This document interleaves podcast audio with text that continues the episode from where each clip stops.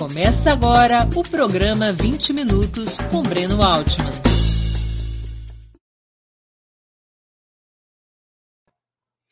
Boa tarde. Hoje é 3 de julho de 2021. Está começando mais uma edição do programa 20 Minutos, em dia e hora extraordinários. Nosso convidado é Marcelo Freixo, deputado federal pelo Rio de Janeiro, atualmente filiado ao Partido Socialista Brasileiro, é pré-candidato a governador em seu estado. Antes de começar a conversa, gostaria de pedir que façam uma assinatura solidária de Opera Mundi em nosso site ou se tornem membros pagantes de nosso canal no YouTube. A imprensa independente precisa da tua ajuda para se sustentar e se desenvolver. Também peço que curtam e compartilhem esse vídeo além de ativarem o sininho do canal. São ações que ampliam nossa audiência e nossa receita publicitária. Nossos espectadores também poderão fazer perguntas ao convidado nas áreas de bate-papo das plataformas. Quem as fizer, peço que contribuam, se puderem, com o super chat ou super sticker no canal de Opera Mundi no YouTube. Bom dia, Freixo. boa tarde, Freixo. Muito boa obrigado tarde. por aceitar nosso convite. Uma honra ter sua presença no 20 Minutos, ainda mais vindo diretamente da manifestação Fora Bolsonaro no Rio de Janeiro. Breno, querido, obrigado pelo convite. Um prazer imenso estar aqui com vocês. Uma honra. É, a gente não conseguiu conversar pela manhã, porque quando a gente tinha marcado, é, o ato ainda era no final do mês, né? Só que o acirramento da crise é, o acirramento das denúncias de corrupção no governo Bolsonaro na área da saúde, no meio de uma pandemia, eles anteciparam o ato corretamente. E, e eu, como eu tomei a vacina e minha mãe, que tem 80 anos, tomou as duas doses, eu fui nesse ato. Eu tenho muito respeito também por quem entende que, pelas razões de cuidado, não deva ir, mas eu acho que essa é uma decisão ali de, de foro muito íntimo. Mas estavam todos com máscara hoje e a gente está conseguindo aqui. Como eu acabei de chegar em casa nesse minuto, o ato foi bonito, foi o mais forte ato do Rio de Janeiro. E prazer estar aqui com vocês. Freixo, vamos aproveitar o calor dos acontecimentos e fazer uma avaliação das manifestações de hoje, mesmo que ainda tenhamos o período vespertino para completar o quadro. Você acredita que está se abrindo um ciclo de mobilizações realmente potente como aquele vivido pelo Chile e pela Colômbia, ou ainda é cedo para afirmar isso? É, eu nunca gosto das comparações, porque cada país tem a sua realidade, né? tem a sua conjuntura, tem o seu processo histórico é, muito específico. Né? Mas, sem dúvida alguma, o que aconteceu no Chile e na Colômbia, a Colômbia mais recentemente, são muito impactantes e de realidades sociais e políticas próximas. Eu acho que ninguém ali tem um governo tão autoritário quanto o nosso, né? Porque o nosso não é só um governo de direita, um governo liberal, um governo que retira é, direitos de trabalhadores, né? E que reduz o papel do Estado. Muito pior do que isso. O nosso governo é um governo que ameaça a democracia diretamente, é um governo que faz alusão à tortura, né? Tem relações com a ditadura, tem relações com crime, né? Tem relações com milícia, então, é um processo muito mais danoso para a democracia, a realidade brasileira, do que é, a colombiana ou a chilena recentemente. Mas eu acho que o avanço da vacina, né, o, com isso, o avanço do controle da epidemia, se bem que a gente ainda tem números muito graves, né, e o acirramento da crise, é, porque nós não precisaríamos ter mais de 500 mil brasileiros mortos, né, Breno? Assim, essa tragédia, não há ninguém que esteja nos assistindo que não conheça alguém muito perto que morreu. Todo mundo conhece. Todo mundo, todo mundo tem. Todo mundo tem um parente direto ou um grande amigo, todo mundo tem. Né? É, isso é uma tragédia sem precedente na nossa história. E quando a gente. Travou o teu som. Voltou, voltou? Voltou, voltou. Eu estou no iPad, então às vezes pode dar um probleminha aqui, mas a gente vai com paciência. Uhum. É, então, assim, quando, quando eu vejo o acirramento dessa crise é, por conta de denúncias de que a gente sabe que as vacinas não chegaram, não foi só por incompetência, né, que já seria grave, né, não foi só por falta de gestão, não foi só por fanatismo, mas foi por corrupção, porque negociaram vacina, porque tentaram colocar preço de corrupção, de propina em cima da vacina. Aí isso é muito inaceitável, né? Isso é muito inaceitável. Isso é uma Isso é uma coisa muito grave. Claro. Freixo, você vê chances para o impeachment do Bolsonaro no atual quadro na Câmara dos Deputados? Olha, é, a correlação de forças é, dentro, dentro do não estou falando da sociedade, né? A correlação de forças dentro do Congresso ela não é favorável. Ela evidentemente não é favorável. O centrão é a base do governo é, Bolsonaro hoje, né? O centrão tem, deixa eu só, eu tô com, eu tô com um cachorro vira-lata, rapaz, recém adotado, vai dar um trabalho que você não tem ideia, viu? Tá aqui do lado perturbando. Mas vamos lá, faz parte. Mas o o Centrão tem hoje um, um controle muito grande é, da maioria. Eles, qualquer votação, as mais perversas, por exemplo, fim do licenciamento ambiental, que é uma coisa gravíssima, mexe com a imagem do Brasil no mundo inteiro, mexe com a economia, mexe com o desenvolvimento, eles aprovaram por mais de 300 votos em um único dia. E essa é a correlação de força que a gente tem. Para falar de algo que poderia gerar uma sensibilidade, né? porque afinal de contas tem uma pressão internacional, uma pressão correta né, internacional, porque o Brasil é uma ameaça ao planeta hoje pela questão ambiental, uhum. é, mas a sensibilidade deles é zero com isso. Opinião pública, opinião de artista, eles não, eles não estão aí, eles não são eleitos assim. Né? Eles são eleitos com controle de gueto, com, eles se alimentam da desigualdade que eles mesmos promovem a manutenção. Então, o Centrão é o velho toma lá da cá, né? É, essa foto está caprichada. O Centrão, o Centrão é uma, o Centrão é uma é o que há é a herança mais apodrecida da política brasileira, da crise de representatividade. Essa é a base do Bolsonaro. E o pior, Breno, é que o, nós, todo mundo lembra do Eduardo Cunha, né? É, uhum. As crias do Eduardo Cunha estão ali. A diferença é que o Eduardo Cunha, ele, ele não tinha um governo na mão dele, pelo contrário. O Centrão hoje tem um governo fraco e tem um governo na mão dele.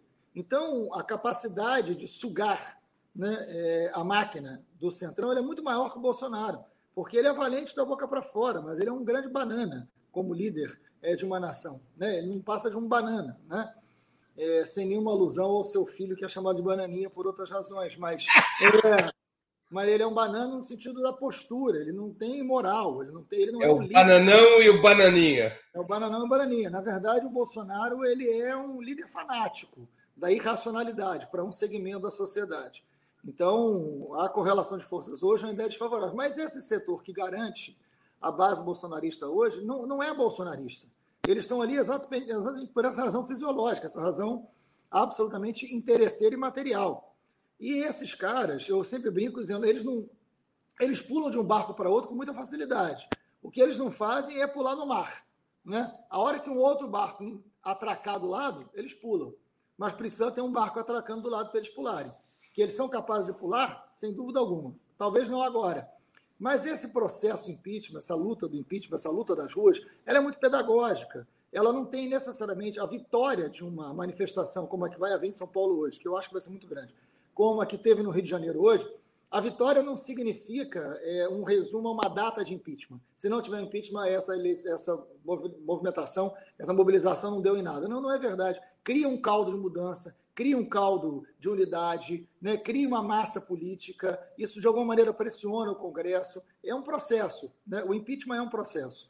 Né? Agora, também é bom deixar claro, Breno, que assim, a gente não está indo para as ruas falar fora Bolsonaro porque o governo dele é ruim. Né? É, o governo dele é ruim, é muito ruim. Né? Eu acho que é o pior presidente da história do Brasil, é, sem dúvida alguma. Né? É, olha que a concorrência é grande, mas mas eu acho que a gente está indo para a rua porque ele é um governo criminoso. A gente tem que separar isso. Né? Governo ruim você derrota na eleição. Eu sou muito favorável a isso. Eu, eu não banalizo o impeachment, sabe? É governo uhum. ruim, impeachment. Eu, eu não sou desses. Governo ruim eleito, é governo ruim eleito, a gente derrota na próxima eleição. Agora, o dele é um governo criminoso. Né? Tem mais cento, mais de 120 pedidos de impeachment. São de, crimes na área da saúde pública no meio de uma pandemia a manutenção do Bolsonaro no poder não é manutenção de um governo ruim, é a manutenção da ameaça à democracia, ameaça à vida, ameaça às liberdades. Então, a, a, rua reagindo a isso, ela é muito importante, independente se ela consegue o impeachment mais cedo ou mais tarde, ou se ela vai resultar num caldo de cultura que vai fazer a gente vencer a eleição. Seja lá o que for, é válido. As denúncias recentes na CPI, especialmente as de corrupção, elas já tiveram algum impacto na mudança de correlação de forças na Câmara ou o Centrão é imune também a isso?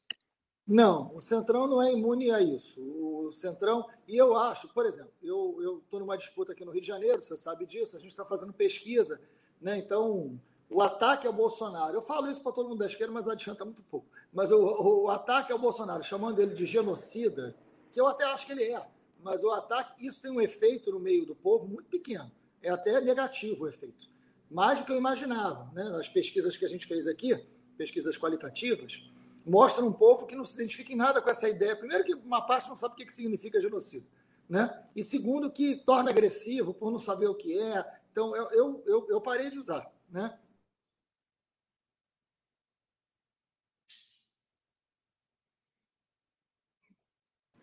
Tá Voltou? Voltou. Voltou. Então eu, eu, eu não estou usando isso. Né? Mas você chamar ele de ladrão, né? alguém que roubou dinheiro da vacina, isso o povo entende. Né? Aí entra um debate que a esquerda vai ter que fazer, amadurecer, né? porque eu fiz várias falas nesse sentido.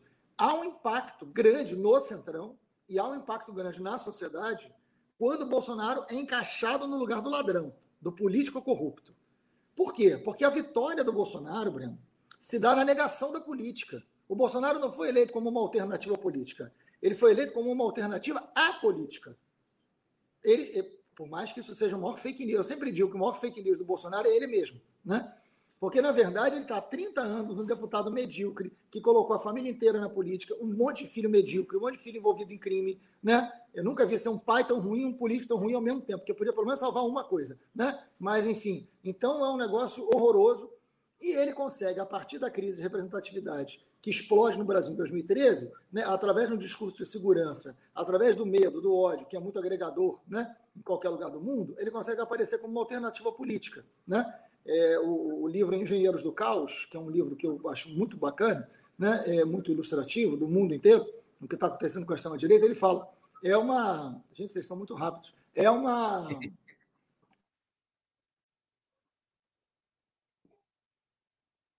Travou um pouquinho, ele Freixas. Foi? Voltou? Voltou, voltou, voltou. O Engenheiros do Caos diz o seguinte: a vitória da extrema-direita no mundo é a mistura da cólera com o algoritmo. Eu gosto muito dessa definição. E Bolsonaro é exatamente a vitória da cólera com o algoritmo. O algoritmo que ele montou uma grande rede, eficaz rede, nas, nos grupos de WhatsApp. Né? Ele, ele entendeu isso antes que qualquer setor progressista. E a cólera é uma cólera que tinha que desembocar, foi uma cólera da política. E eles também entenderam isso, conseguiram criar uma narrativa para isso. Né? O Bolsonaro ganhou por causa dos nossos erros e também por causa dos seus acertos. Né? Agora, quando você coloca ele no lugar da corrupção, no lugar do desvio do dinheiro, do dinheiro que ia para vacina, daquilo que matou seu pai, matou sua mãe, matou seu irmão, né? isso o povo, isso tem uma reação, isso impacta o centrão. Aí é claro, tem um setor da esquerda que fala: não, não podemos entrar nesse discurso, isso é muito moralismo, tem a Lava Jato. Eu falei, gente, é, assim, desculpa, assim, eu quero derrotar Bolsonaro. E ele é ladrão. Então eu vou dizer que ele é ladrão para derrotar Bolsonaro, né? Para ser muito claro. Entendeu? Eu não vou ficar com esse. Esse, esse... Estou sendo muito sincero aqui num negócio que pode ser polêmico para alguns, mas se o que derruba Bolsonaro é chamar de ladrão, eu vou chamar de ladrão todo dia. Primeiro que ele é, né? Uhum. Freixo, é, a oposição de direita, aí eu estou me referindo a PSDB, DEM, MDB, pode estar se deslocando para o impeachment, para o fora Bolsonaro, com o intuito de afastar o atual presidente do páreo e ocupar seu lugar no campo conservador para a disputa presidencial de 22? Eu acho que sim, e acho que isso é importante. Né? Eu acho que tem um, um setor né, que está muito incomodado, tem um setor que não é pequeno. Né? O que, que acontece? Você tem um setor que está sobre né, é, a campanha do Lula, né? enfim, com o nome do Lula, que é um nome muito forte, é um nome que hoje é uma potência certamente para chegar ao segundo turno. Claro, faltam 14 meses para a eleição, muita coisa pode acontecer, mas olhando o painel que a gente tem hoje, o Lula está no segundo turno e é difícil tirar o Bolsonaro do segundo turno. O Bolsonaro, com todos os erros, que não são poucos, vamos combinar, ele tem 20, mais 20%. Né? É, se ele faz um Bolsa Família da vida, né? e vai fazer, se a economia cresce alguma coisa, né, se a vacina chega para todo mundo, a tendência é que ele cresça um pouco, a não ser que essas denúncias, que são cada vez mais fortes, é, gerem um desgaste para ele. Mas isso a gente está pagando para ver ainda. mas o Bolsonaro tem muita chance de chegar no segundo turno tendo a máquina na mão. Bom, o que, que acontece nesse, nesse sentido? É, fora do campo lulista, né? do campo da esquerda, fora do campo do Bolsonaro, você tem um campo do mesmo tamanho, que é o que se chamou aqui no Brasil de terceira via. O problema é que eu não acho que essa terceira via seja uma via, né? porque na ideia de terceira via você tem o Ciro, você tem o Mandetta, você tem o Moro. Quando eu falo essas pessoas, eu estou falando de um campo político de seguidores, de votos, né? Você tem o PSDB, você tem o Dória, você tem o outro PSDB que não é Dória. Você, você tem um bicho de sete cabeças. Né? A Globo acabou é. de lançar o leite. Exatamente, exatamente. O leite é, é lá, a última tentativa de fazer esse campo existir enquanto campo. Né?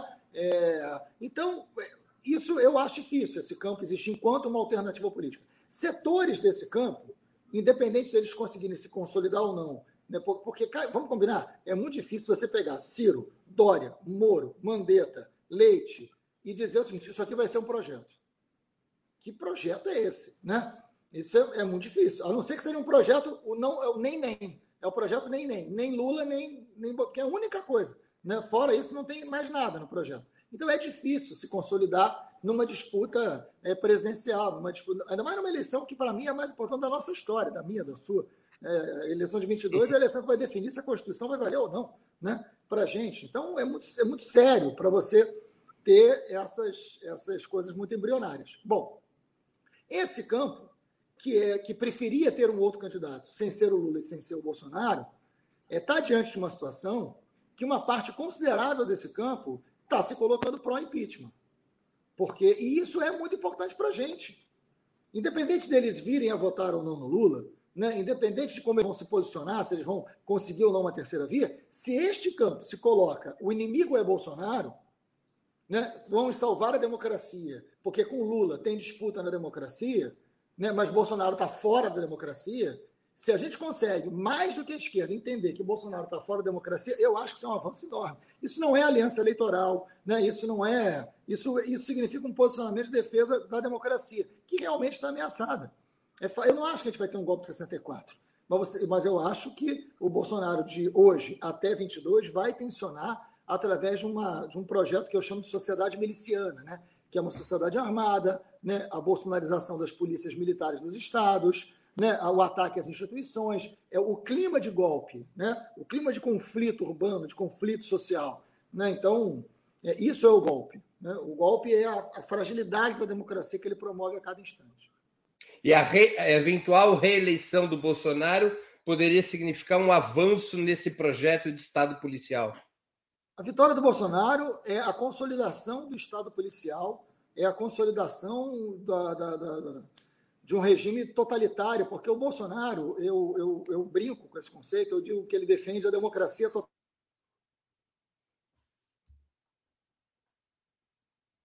Ainda não voltou. Que democracia é a vontade da maioria, né? Então ele, ele diz o seguinte: o Brasil é um país cristão, porque a maioria é cristão, então é cristão, porra, acabou. Né? Então, isso é a democracia totalitária, né? a democracia do todo, ou seja, é, esmaga a minoria. Né? Então, isso é um exemplo. E eles falam isso o tempo inteiro. Né? É, a vitória do Bolsonaro é o fim do espírito da Constituição de 88. A Constituição de 88 é a Constituição que supera a ditadura. A vitória do Bolsonaro é o retorno do que havia de pior na ditadura, eliminando a Constituição de 88. Então,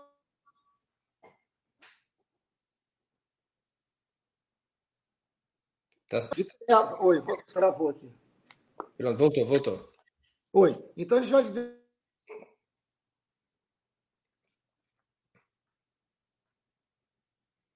Sai um pouquinho, pessoal, que ele está voltando aqui, vai dar certo. Voltou. voltou. Só não voltou a imagem. Agora sim. Agora sim, pode ver, pode mandar ver. Então é um período de trevas que a gente vai viver. Né? Eu acho que a gente tem que entender muito o significado de uma possível reeleição do Bolsonaro. Você imagina o seguinte: Bolsonaro reeleito, ele elege três ministros do Supremo. Acabou o Supremo. Por exemplo, o Bolsonaro reeleito significa que ele aumenta a sua base no Congresso. E aí significa o Centrão começando um governo desde o início. Claro. Né? Significa Agora... ele elegendo governadores e bolsonarizando as polícias, distribuindo arma na sociedade. É, é assim, é inimaginável o que se pode significar a vitória do Bolsonaro. Agora, por outro lado, Freixo, seria um bom cenário para as forças de esquerda a troca de polarização, saindo Bolsonaro e entrando uma candidatura da direita tradicional, eventualmente em aliança com setores de centro-esquerda, como é o caso do Ciro Gomes?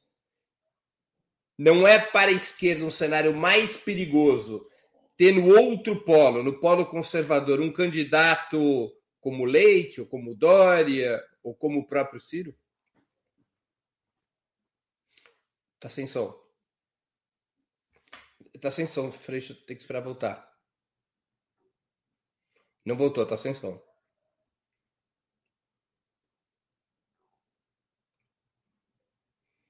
Não, estamos sem som. Vamos um pouquinho de paciência, ele volta. Não voltou ainda. Dessa vez está demorando um pouquinho.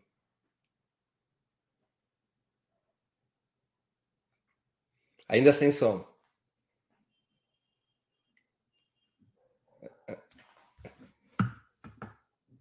Ele vai voltar aqui. Só um, um pouquinho, pessoal. Um pouquinho de paciência. O Freixo saiu e voltou porque estava com problema de conexão no som. É... Eu estava aqui perguntando para ele se não é um cenário complicado para as forças de esquerda a troca da polarização, o impeachment, a desidratação do Bolsonaro e a, e a substituição dele por uma candidatura da direita tradicional. Voltei. Bora lá.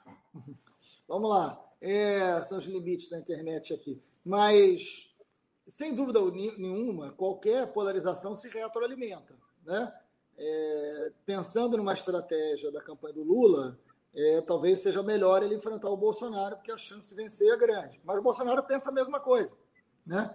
Ele quer enfrentar o Lula, porque com a polarização ele também alimenta. Muita gente que deixou de votar no Bolsonaro, se o segundo turno for Bolsonaro e Lula, pode voltar a votar, no Bolsonaro. As pesquisas até hoje estão indicando que nesta é, retroalimentação de polarização, o Lula ganha, né? o que já nos deixa aliviado e animado.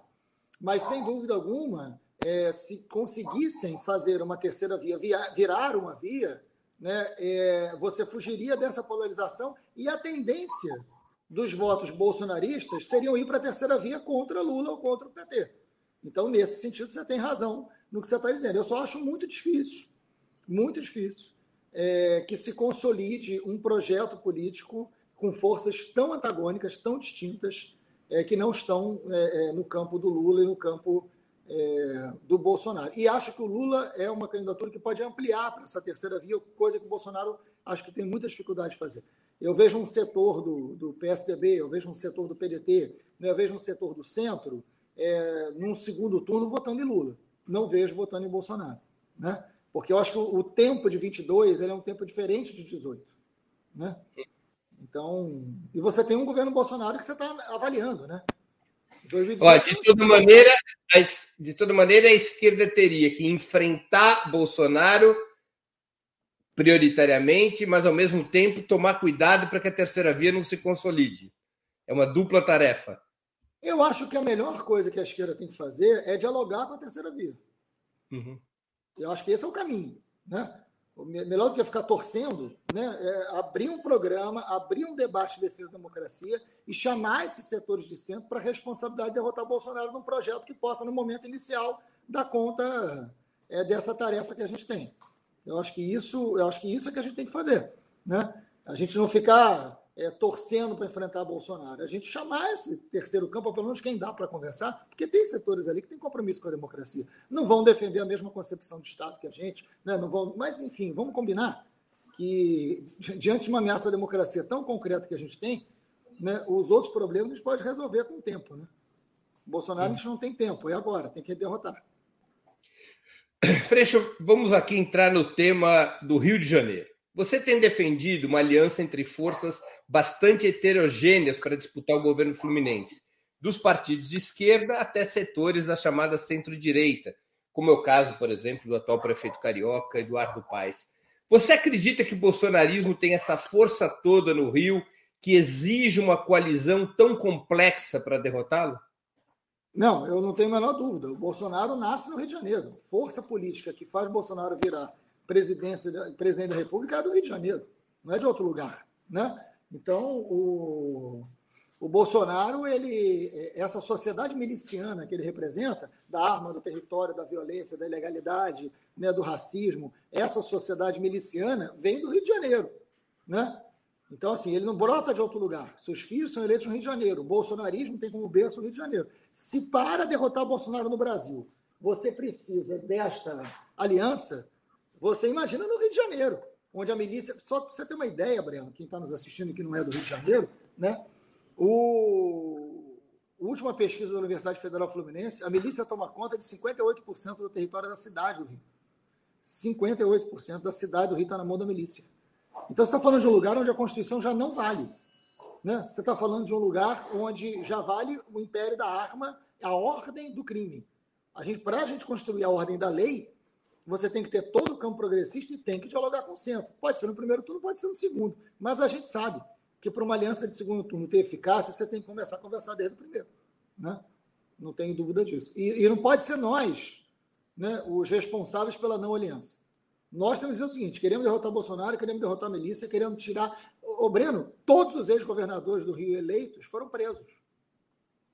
Todos.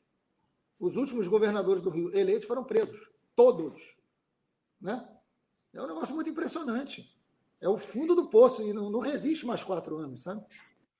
Freixo, você militou por muitos anos no PSOL e uma das críticas mais constantes deste partido uh, era as alianças supostamente amplas demais realizadas pelo PT no Rio de Janeiro, incluindo a longa parceria com o PMDB de Sérgio Cabral.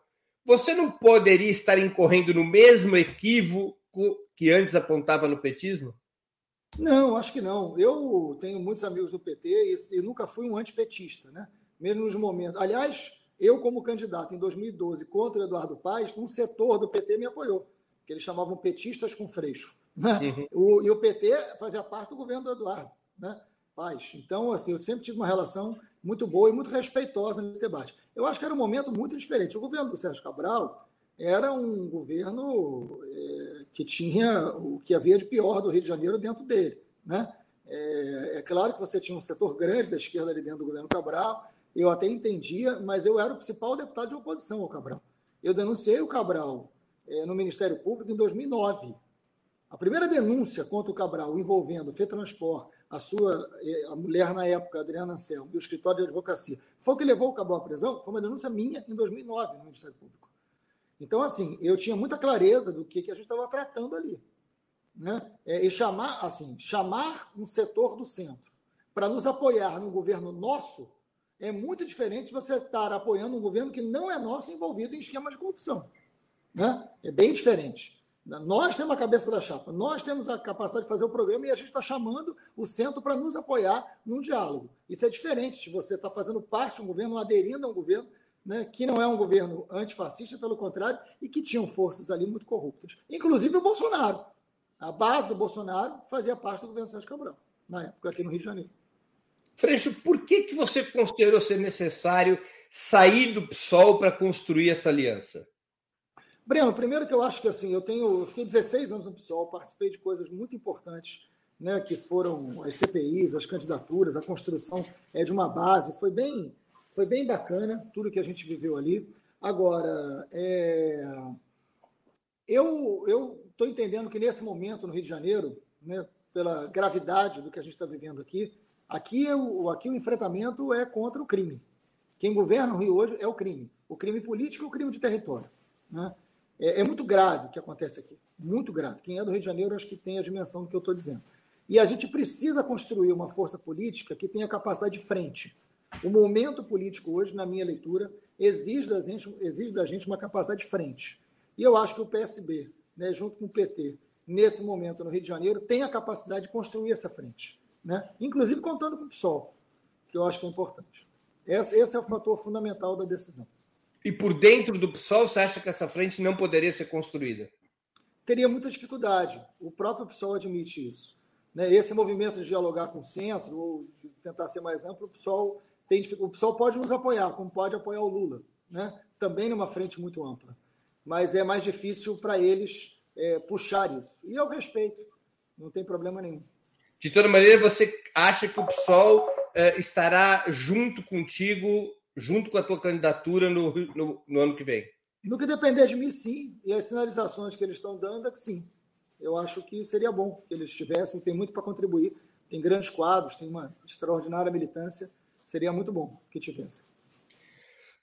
Freixo, algumas vozes consideram que decisões como a tua ou a de Flávio Dino enfraquecem os partidos, pois subordina a escolha partidária supostamente a projetos eleitorais, ainda que meritórios. Você concorda com essa crítica? O que você diz a esse respeito? Olha, eu acho que essa eleição é tão importante, e sabe por que eu acho que ela é muito importante? Porque ela pode ser a última. Essa eleição de 22 ela é tão importante, e a razão fundamental de eu achar que ela é a mais importante das nossas vidas é que ela pode ser a última eleição. Então, não é uma organização é, de eleição é, como em qualquer outro ano. Nós não podemos dar normalidade, Breno, ao que a gente está vivendo agora. Não há normalidade. Nós temos um ditador eleito. Nós temos alguém que defende tortura. Nós temos alguém ligado à milícia no poder e que pode ser reeleito. Então, organizar uma frente partidária para ganhar a eleição do fascismo não é igual a outra eleição qualquer que a gente tenha vivido. Eu sou de muita construção. Eu venho do movimento de base. Eu venho de, eu venho de movimento de educação popular em presídios e favelas. Eu, a coisa que eu mais acredito na minha vida é trabalho de base. Né? Eu fui o primeiro deputado eleito pelo PSOL, eleito com 13 mil votos, saí com 375 mil votos. Então, assim, eu não. Eu, eu venho do movimento.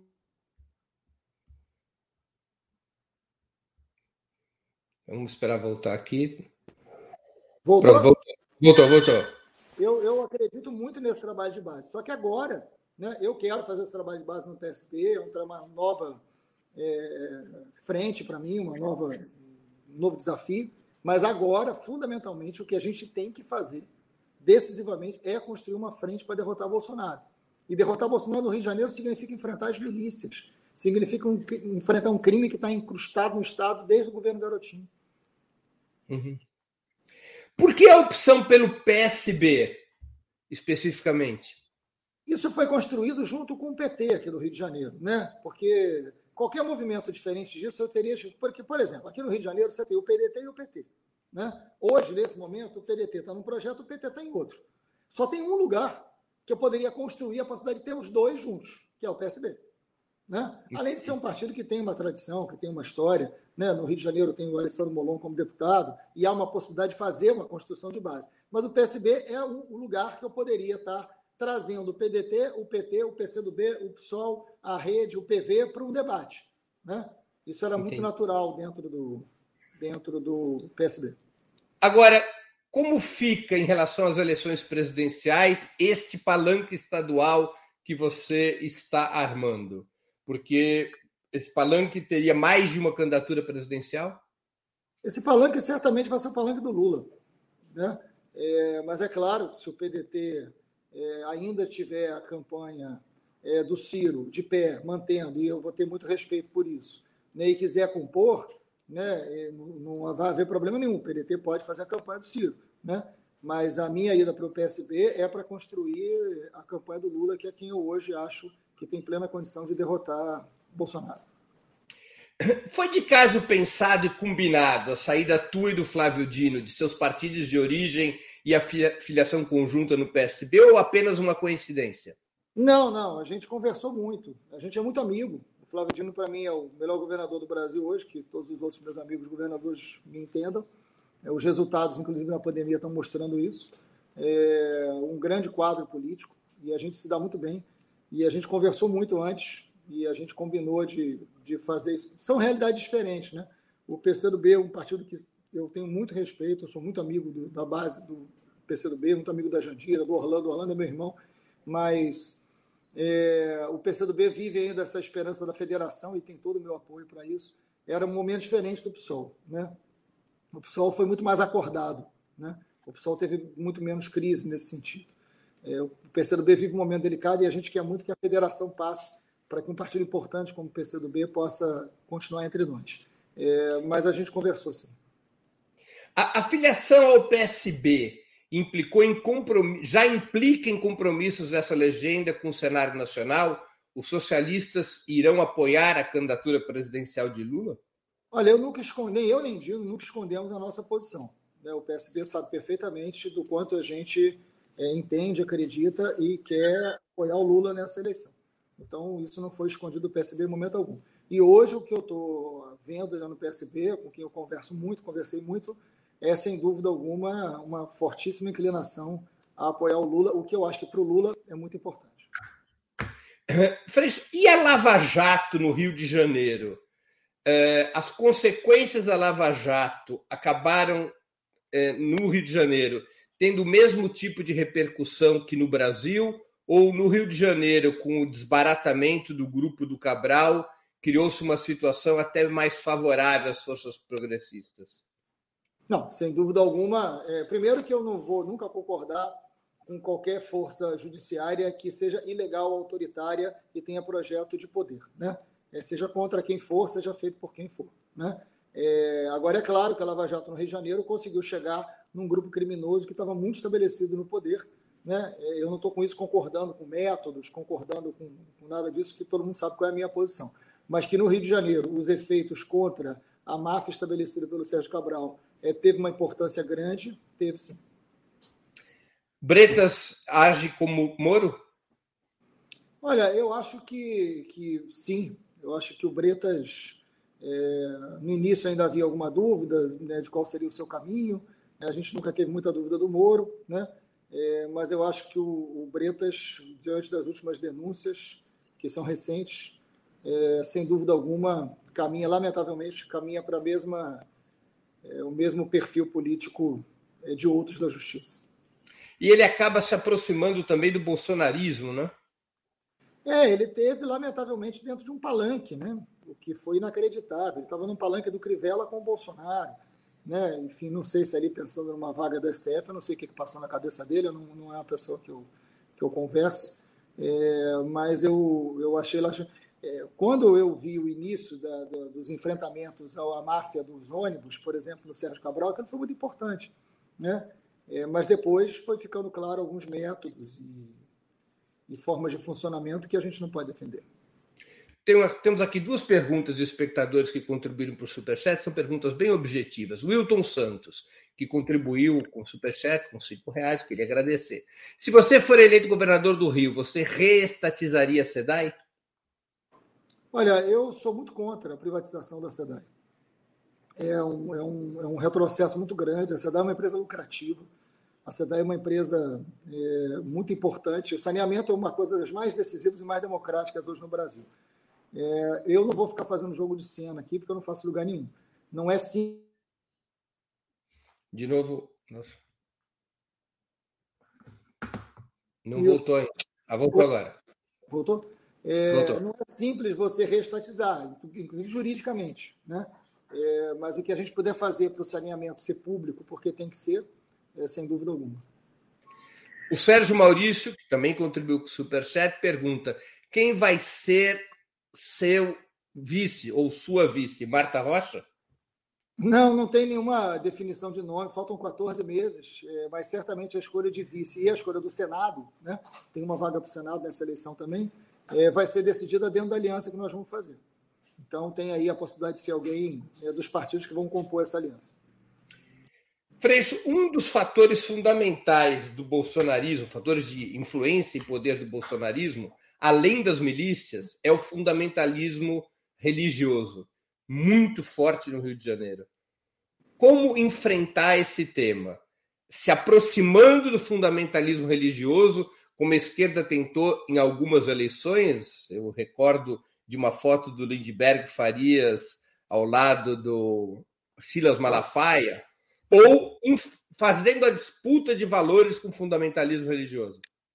Olha, esse para mim é o maior desafio. Você sabe que eu tive com o Lula há pouco tempo e eu dei para ele de presente um livro do Juliano Spaia chamado O Povo de Deus. Ele ficou muito interessado, porque a gente precisa entender. É, o Breno, se a gente não tiver diálogo com os evangélicos, a gente não tem mais diálogo com o setor popular. Né? E a, até 2030, o número de evangélicos supera o número de católicos no Brasil. Então a gente está falando de algo que é muito forte, algo que está nos setores populares todos. Isso, como que a gente vai dialogar com esses setores evangélicos? Primeiro, eu acho que tem que separar joio do trigo. Eu venho de família humilde, minha mãe separava feijão na mesa. Não sei se você lembra disso. Né? Antigamente, uhum. não tem mais, antigamente você separava feijão. Tem que separar feijão. Né? É, tem líderes evangélicos muito interessantes, tem líderes evangélicos que são conservadores, mas estão no campo ético. Eu acho que tem que separar feijão. Agora, tem que ter diálogo com o campo evangélico, muito diálogo. Agora, tem que ter enfrentamento de valores. Por exemplo, a esquerda deve sustentar a pauta de direitos civis que ofende certos setores evangélicos, como legalização das drogas, não, legalização acho, do aborto. Eu acho, que a gente tem, eu acho que a gente tem que fazer o debate. A gente não pode fugir desse debate mas eu acho que a gente tem que criar um campo possível desse debate acontecer. Você não pode, se você quer conversar, quer criar um campo de diálogo, você não pode conversar por aquilo que você separa, né? É, uhum. aquilo, aquilo que te divide não é o melhor caminho para você começar uma conversa. O que, que nos une nesse momento? Para depois a gente tratar do que separa. Porque pode haver acordo, né? Pode haver acordo em algumas pautas, em alguns pontos, como em alguns países já aconteceu. Mas eu acho que primeiro você tem que buscar as, as pautas de consenso. Senão, Senão você entrega o campo evangélico para a extrema-direita. A gente não precisa disso. Freixo, a gente está encerrando a nossa entrevista. Eu queria te fazer duas perguntas que eu sempre faço aos nossos convidados. A primeira delas é qual livro você leu ou está lendo durante a pandemia e gostaria de sugerir aos nossos espectadores. Eu, tô, eu leio mais um livro ao mesmo tempo, eu gosto muito de ler, mas eu vou sugerir esse aqui. Ó. O cachorro está latindo. Eu vou sugerir esse aqui, que é um livro que é é o livro Guerra João César. É isso, isso. O João César de Castro Rocha é um livro sobre o bolsonarismo. É a melhor análise que eu já li sobre o bolsonarismo. Teu som de novo travou. Conheceu o que eu estou falando aqui do Rio de Janeiro. Uhum. É, é o, Bruno, o João César de Castro Rocha. O livro é, chama-se Retórica do Ódio. A editora é, Caminhos. Da editora Caminhos. Tá bem, então essa é a sua sugestão de livro. E de filme Sim. ou série? Rapaz, eu, eu, eu quase não vejo televisão, né? Eu só paro na televisão para ver jogo do Flamengo. Mas, mas eu eu estou acabando de assistir agora o, o Dom, que é uma história muito carioca, né, do, do, Rio de Janeiro aqui. Mas eu, se eu tivesse que indicar alguma coisa que não é tão recente, mas é, que eu achei extraordinário, é o The Crown né, que fala sobre a família é, real né, inglesa, e eu achei essa série assim realmente um negócio brilhante, assim, uma obra de arte. Freixo, eu queria agradecer muito por teu tempo, ainda mais num dia de grandes manifestações como hoje, e por essa conversa de grande interesse ao nosso público. Obrigado pela oportunidade que você deu aos nossos espectadores e a mim também. Obrigado, Breno. Obrigado mesmo. Obrigado pelo carinho, obrigado pelo, né, pela luta de sempre. E parabéns pelo teu trabalho e trabalho da sua equipe. Aí. Um grande abraço para vocês, bom fim de semana. E bom, bom ato, bom ato. Vocês, vocês claro. Valeu. Encerramos assim mais uma edição do programa 20 Minutos. Voltaremos a nos ver segunda-feira, 5 de julho, às 11 horas da manhã, com mais uma edição do programa 20 Minutos. O convidado será o professor José Roberto Martins Filho, professor da Universidade Federal de São Carlos. O tema: Os militares voltaram para ficar? Vamos tratar exatamente do que diz o título. O que fazer com o papel tutelar cada vez mais amplo que as Forças Armadas vão assumindo no Estado brasileiro com o governo de Jair Bolsonaro. Até lá, obrigado pela audiência e um grande abraço, que eu tenho que sair correndo para a manifestação de São Paulo. Até mais.